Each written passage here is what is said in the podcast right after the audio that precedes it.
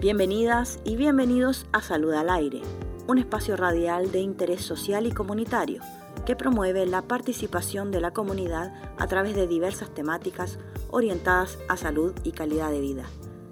Aquí comienza tu salud, aquí comienza Salud al Aire.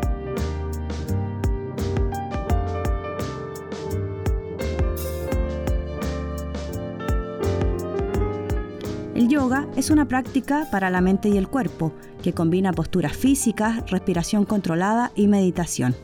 El yoga puede ayudar a reducir el estrés, disminuir la presión arterial y la frecuencia cardíaca. Hoy conversaremos con Pamela Díaz, pudahuelina, trabajadora social e instructora de yoga. Hola Pamela, ¿cómo estás?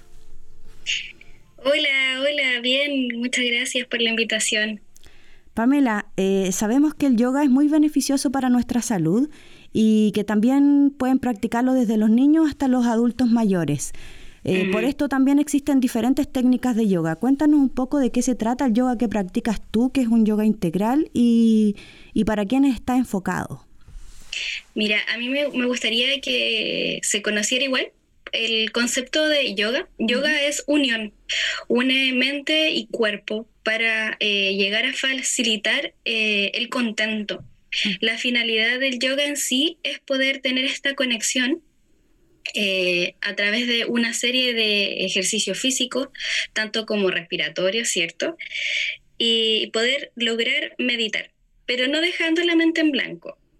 Eh, el yoga integral, que es el que imparto yo, el que he estudiado, eh, busca la integralidad de todas las técnicas del yoga. ¿Ya? A mí me gusta que me gustaría harto que los, vecinos y las vecinas eh, nos sacáramos esa idea de la cabeza de que necesitamos hacer posturas eh, que son súper complejas, que porque se ha occidentalizado mucho. Claro. Eh, vemos en, en, las redes, en la televisión, mujeres que son muy flexibles, hombres que son infinitamente fuertes. Y lo que hago yo y lo que entrego y el yoga integral es integrar todas estas técnicas para lograr este contento final que es una clase de yoga. ¿Ya? El yoga integral es un método de, carácter social, promueve la integración absoluta, está pensado para todas, para todos, para todes, quienes puedan eh, realizar algún tipo de, trabajo. O sea, eh, el yoga integral es para personas mayores, ¿cierto? Que tienen problemas de movilidad. Hay prácticas en las que podemos realizar sillas, no es necesario estar de pie si es que tenemos problemas de movilidad de las rodillas o nos duele las muñecas o algún otro tipo de, enfermedad incluso, no sé, hipotiroidismo, eh, se adecua a cada persona y a la individualidad de la misma. Ya está enfocado a acercarlo a la mayoría de las personas. Entonces, ya, me, parece súper. Entonces, una actividad física que está eh, como preparada para todos. Todos podemos hacerla de, en, a en medida de nuestras como de, de sus propias posibilidades, claro. Esa es la idea del, de la integralidad de las técnicas. O sea, lograr eh, posturas que sean fácil accesibles. Podemos hacer eh, clases donde ocupamos solo eh, movilidad articular y respiramos muy profundamente para practicar yoga.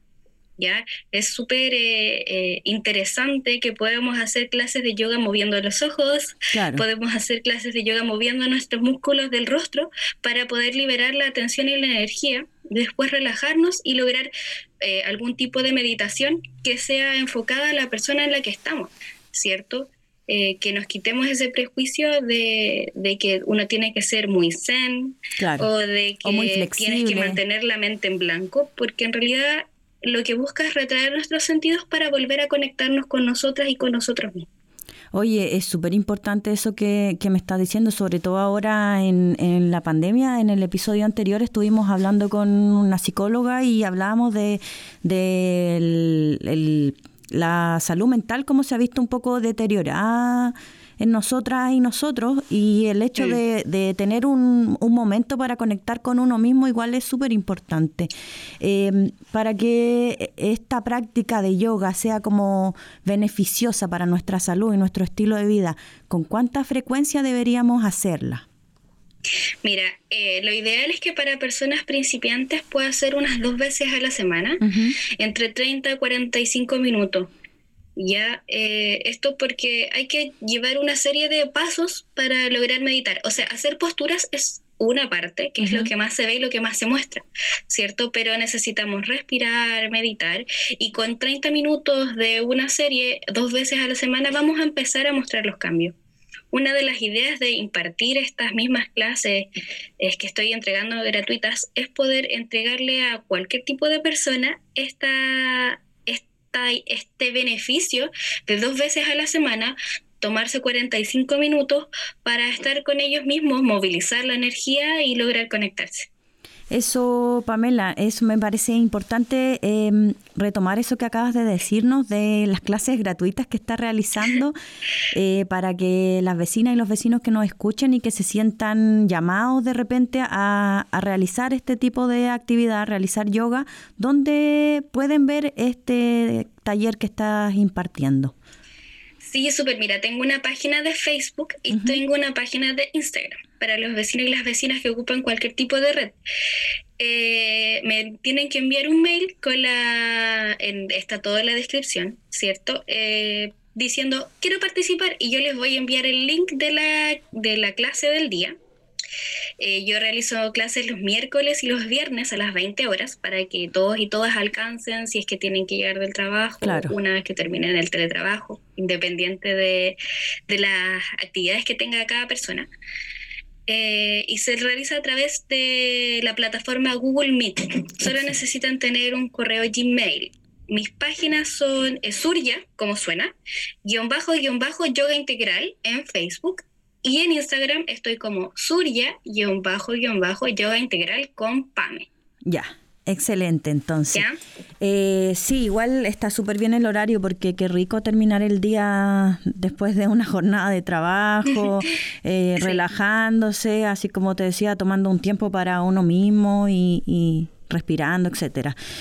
Eh, mira, hay gente que le interesa quizá y ve tutoriales, cosas así. ¿Cómo podemos em, decir, darles algún consejo para evitar eh, lesiones? Porque también las posturas, si uno hace solo, puede eh, acarrear algún tipo de consecuencia.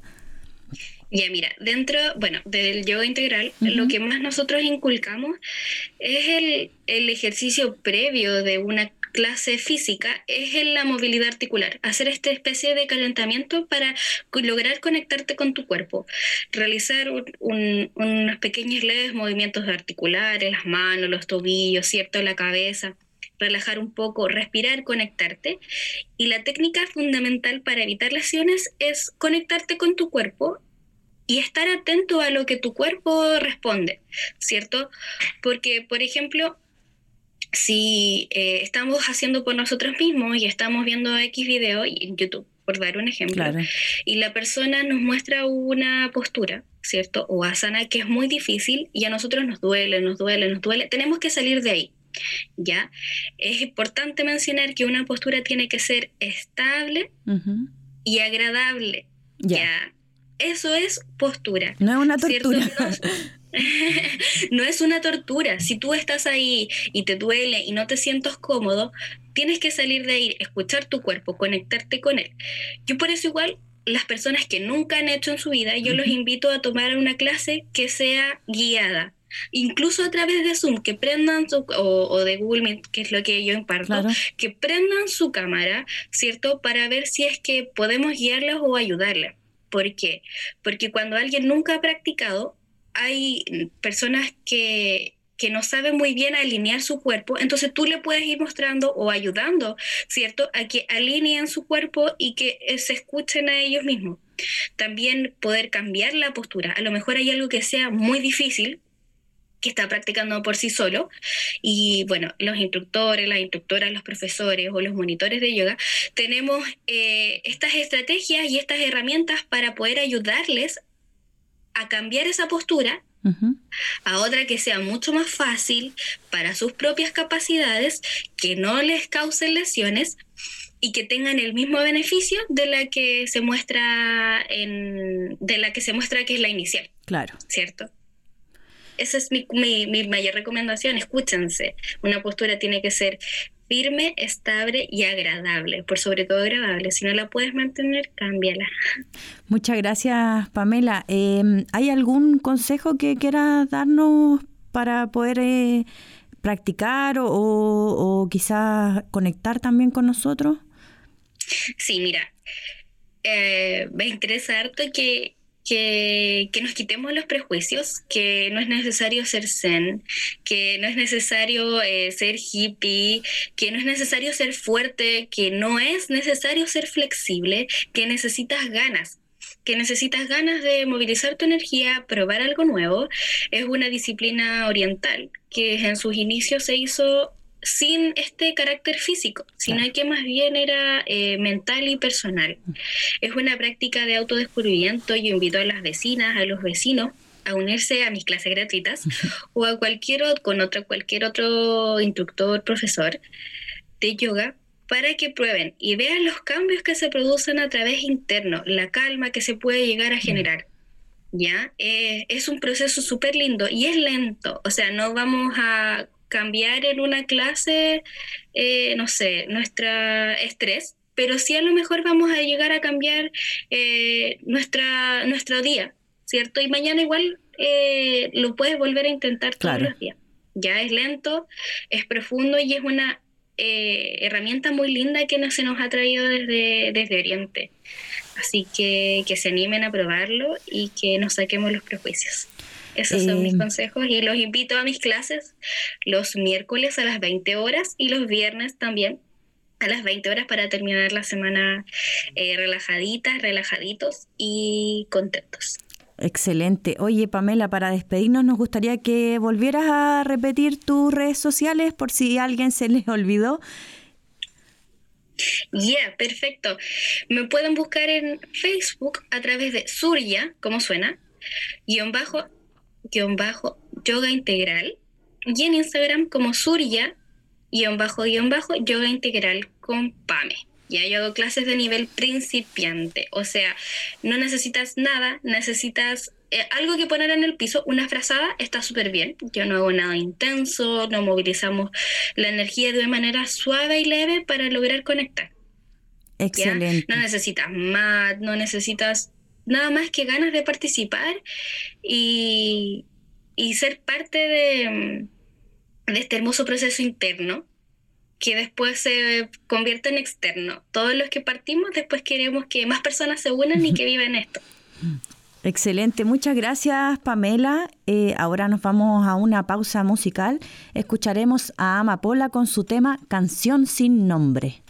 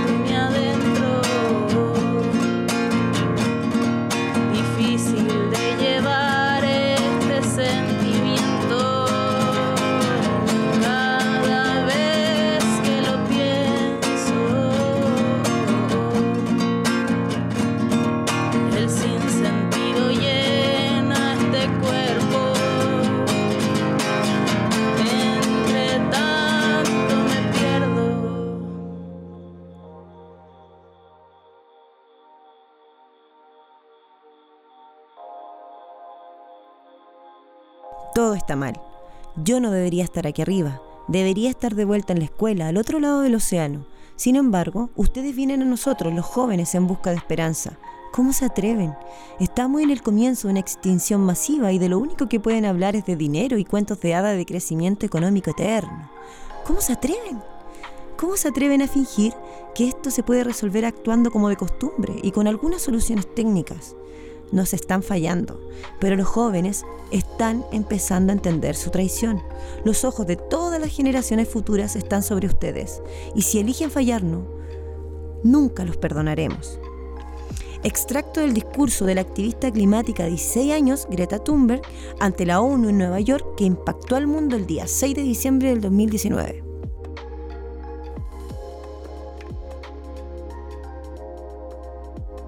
Volvemos con nuestro programa Salud al Aire. Estamos en nuestra sección Conexión Ecológica. Cuéntanos, Daisy, ¿cómo estás el día de hoy? Bien, Cami, gracias. ¿Y tú? Muy bien. Genial. Daisy, ¿qué nos trae la cartelera verde esta semana? Bueno, Cami, quiero dejar a todos invitados a ver nuestro fanpage, donde vamos a dejar un link de un calendario biodinámico eh, hecho especialmente para nuestro hemisferio sur.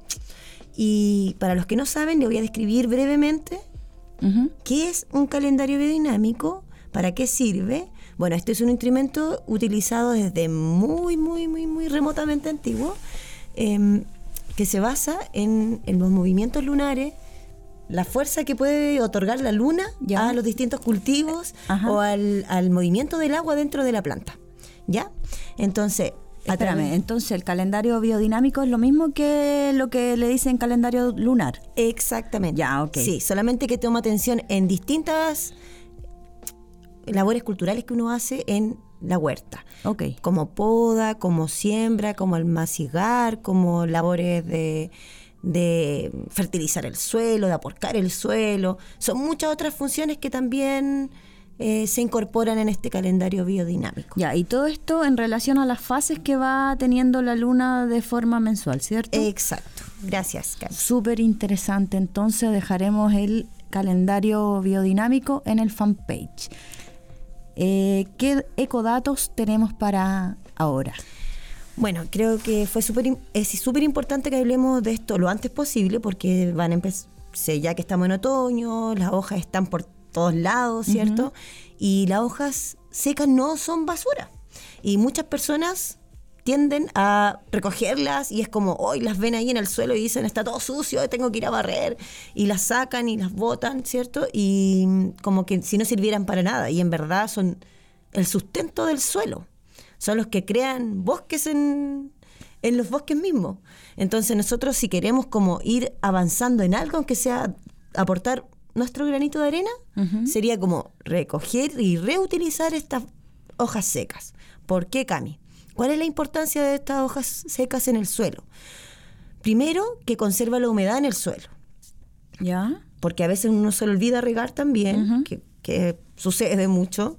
Entonces, si uno riega muy pocas veces, con mayor razón debiera mantener la hoja seca en el suelo para poder mantener una humedad en él.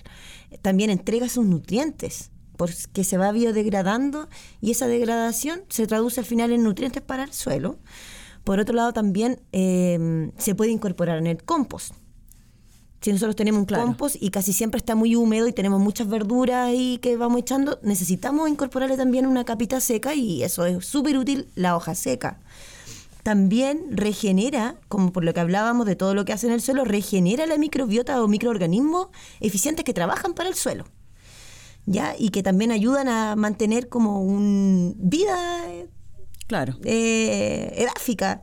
También regenera, eh, como por ejemplo, mm, eh, ya lo había dicho, como regenera el suelo, pero también puede delimitar espacios con ella, como que más para paisajismo también se puede utilizar. Y ya como por un, por un acto como más simbólico, que todos cuando chicos jugamos con, saltando en las hojas, ¿verdad? Entonces también podemos atraer esto a nuestro hijo, sobrinos, a pisarlas, divertirte, saltar sobre ellas, ya genera como algo eh, como de diversión también. Claro. Eh, y por último, quería invitarlos que hay un, un, como un desafío en la chacana Nico-CL en Instagram, Ya. que son unos chicos que se dedican a trabajo, eh, una empresa en verdad que se dedica a trabajos medioambientales y ellos tienen un desafío piquero de otoño. Ya. Entonces, la idea de este piquero es como hacer una montaña de, De hojas secas. de hojas secas en ¿Y tu tirarse? jardín y tirarte. y grabarlo y enviarlo. Em, eso. Y algo mucho más profundo de esto es que tú le devuelves a la tierra lo que es de ella. Claro. Entonces, en el fondo, es solamente reciprocidad. Oye, igual acá, acá tenemos harto cemento y, y poca tierra como Disponible. fértil. po. Entonces, eh, lo- la recomendación de cuando encontremos hojas secas en el cemento, ¿qué hacemos? ¿La tiramos al compost? ¿La tiramos a la tierra? Exacto, Cami. Eso es lo, lo ideal, como tomarla toda y llevarla al lugar donde tenemos nuestro arbolito, donde tenemos nuestras macetas también incluso, porque la va a ir recuperando igual la tierra. Claro. Mejorando. Excelente, muchas gracias por estos datos, Daisy. Cuéntanos, ¿tenemos entrevista esta semana? Así es, eh, estamos con Nicolás. Él pertenece al huerto comunitario FAU, una organización de estudiantes de la FAU de la Universidad de Chile, un huerto autogestionado que promueve la soberanía alimentaria entre otras actividades, ¿verdad, Nicolás? Así es, compañera, muy buenos días. Bien lo han explicado ustedes. Eh, nosotros como huerto comunitario trabajamos, invitamos, intentamos difundir el- este concepto o idea de la soberanía alimentaria eh, y la práctica de la agroecología o de la agricultura urbana. Súper, genial. Nico, eh, cuéntanos un poco, ¿hace cuánto se formó el huerto? ¿Dónde está ubicado en sí? El huerto comunitario FAU eh, debe su sigla a la Facultad de Arquitectura y Urbanismo de la Universidad de Chile. Ese, en nuestra, ahí estamos ubicados nosotros. Eso queda en la esquina de Marcoleta con Portugal, en la comuna de Santiago Centro. El huerto comunitario surge aproximadamente el año 2008 como una iniciativa estudiantil, ¿cierto? De un grupo de estudiantes organizados que eh, identificamos en, en ese contexto de la facultad, por un lado, la existencia de algunos espacios subutilizados o no utilizados directamente, y por otro lado, nuestra necesidad, ¿cierto?, como estudiantes y como jóvenes de generar espacios de encuentro y de organización frente eh, a la realidad en la que vivimos, digamos, ¿ya? Eh, en ese contexto es que nosotros empezamos a recuperar un espacio, eh, a limpiarlo, a ordenarlo, a reciclar materiales, etcétera. Eh, y con eso llegamos en el tiempo a constituir el, el- el huerto comunitario FAO, digamos que para nosotros fue un espacio prácticamente una escuela paralela, digamos, cada uno tenía ahí sus propias carreras, sus propias disciplinas, pero nos encontrábamos todos eh, eh, en ese espacio, en el huerto comunitario FAU. Eso muy a nivel general. Lo otro que te quería preguntar sobre cuál es el trabajo que han podido ir realizando con la comunidad, si se ha podido hacer eso durante el tiempo que llevan. Sí. Mira, nosotros durante todo el tiempo que hemos trabajado, hoy día, yo lo hablo un poco en pasado, estamos un poco congelados con todo esto del contexto de la pandemia, Ujú. ¿cierto? No, no se puede visitar el lugar, a pesar de que en febrero, marzo pude, pude ingresar un par de veces, pero en estos 10, 12 años eh, son algunas, son varias líneas, o, o tal vez dos o tres si, si hiciéramos el ejercicio de ordenarlas. Por un lado, eh, ejercer o practicar el concepto de la autoeducación o de los procesos de educación colectivo, ¿cierto? Por un lado, ustedes bien explicaron, por ejemplo, la importancia de la hoja seca, la importancia, eh, si yo pudiera agregar, del compostaje, ¿cierto? Si, si podemos hacer un diagnóstico, sacar una fotografía de la realidad también en la que nosotros estamos actuando, digamos. Por ejemplo, eh, cada vez que nosotros, existe un reporte del año 2010, un reporte del medio ambiente, que entrega algunas cifras generales que al día de hoy son vigentes. Por ejemplo, que el 50% de los residuos domiciliarios que nosotros generamos son residuos compostables.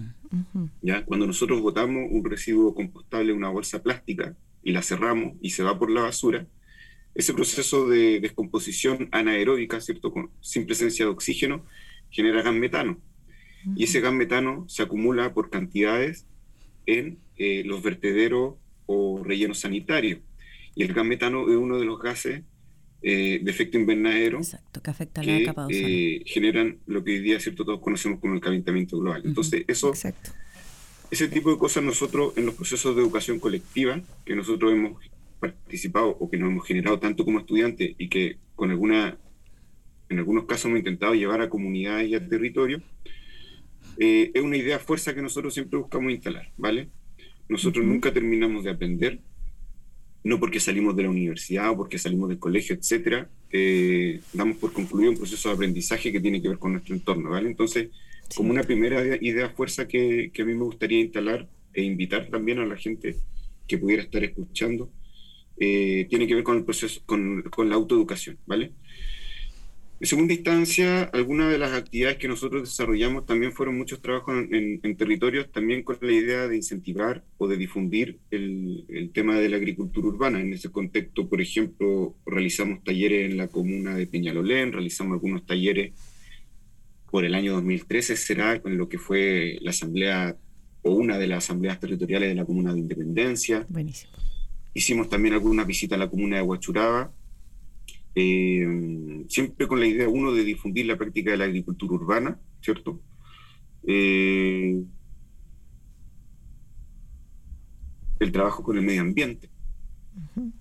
Eh, y, y, en el objetivo, en la tarea que nosotros visualizábamos en cada una de esas cosas, era en levantar, incentivar, apoyar, fortalecer procesos de autoorganización que se estuvieran generando en diversos territorios y en los cuales nosotros decíamos, bueno, nosotros como estudiantes de una universidad eh, que a pesar de que se dice pública, está profundamente elitizada, eh, buscábamos salir eh, y poner al servicio, digamos, nuestro conocimiento, nuestra fuerza de trabajo de esos procesos locales de organización, digamos. El concepto de organización está inseparable también del, claro.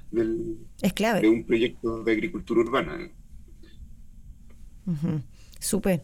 no hemos dado cuenta que igual llevan harto tiempo trabajando en esto y yo quería saber cómo se, ya que tú me respondiste solo como que está sucediendo en la pandemia, están un poquito parados, me imagino, pero también aprovecho de preguntarte cómo se proyectan al futuro Huerto FAU,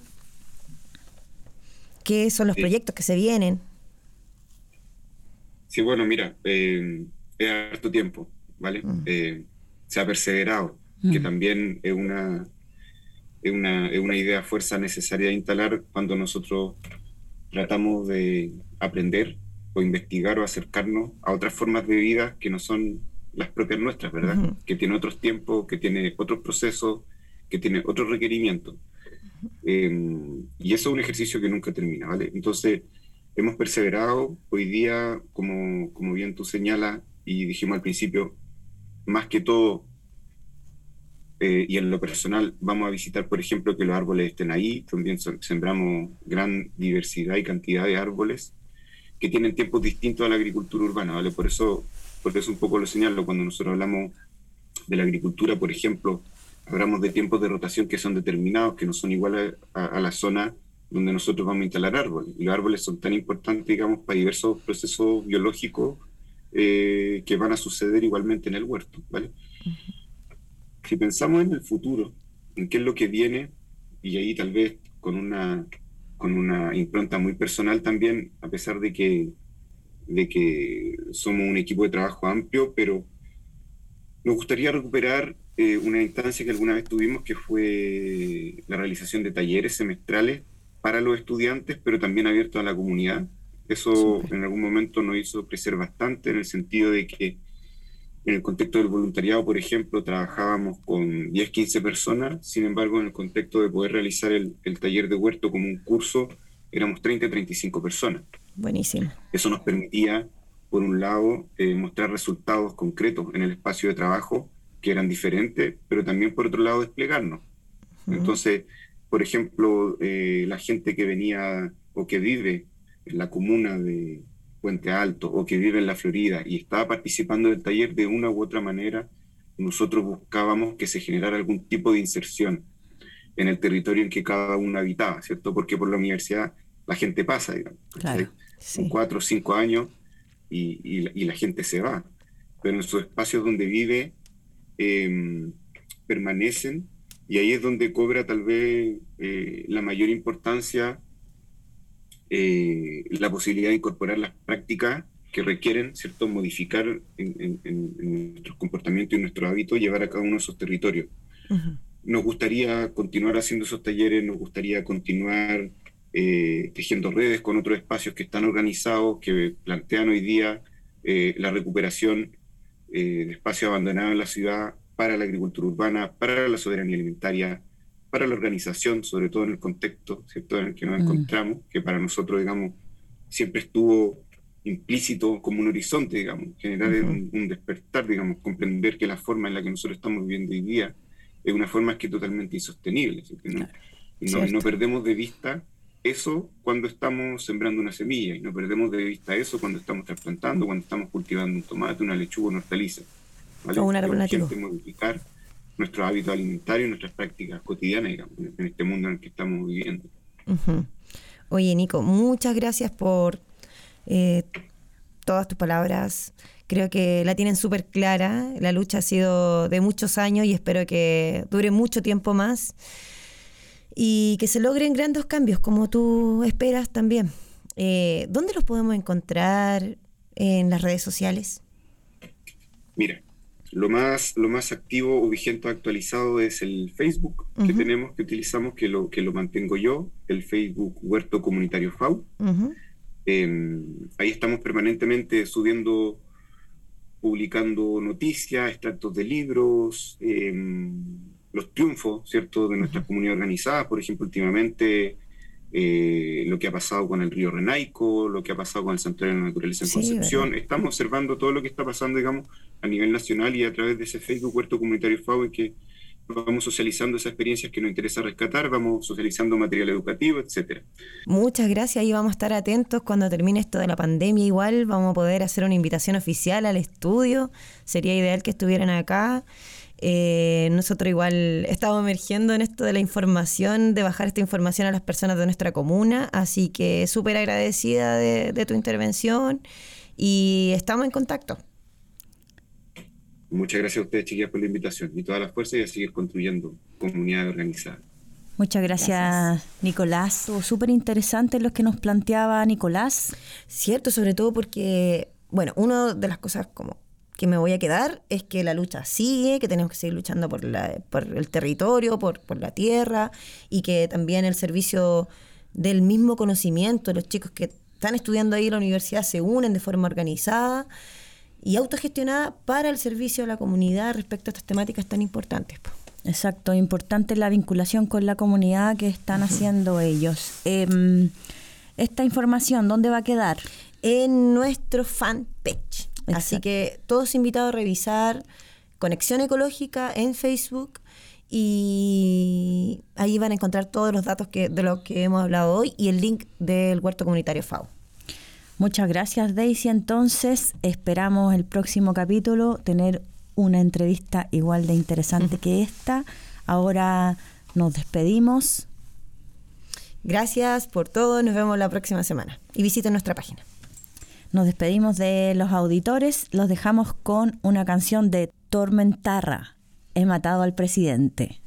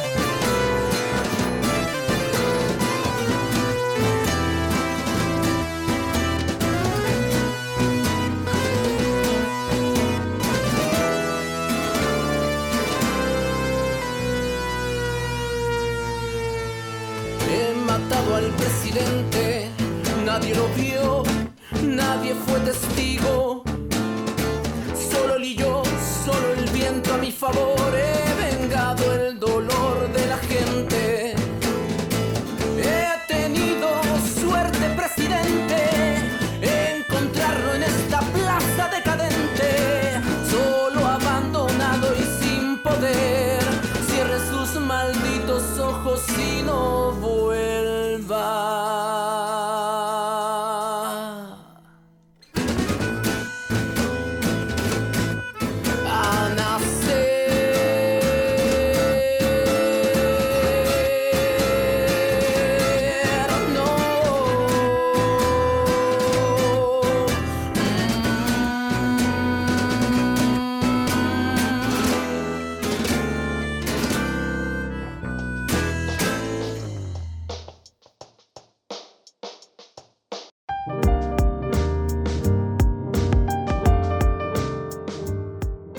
al Aire es un espacio radial del programa de promoción de la salud. No dejes de sintonizar con tu salud y calidad de vida. Todas las semanas un nuevo episodio. También nos puedes encontrar en las redes sociales de Pudahuel Más Sano. Nos vemos en el próximo capítulo.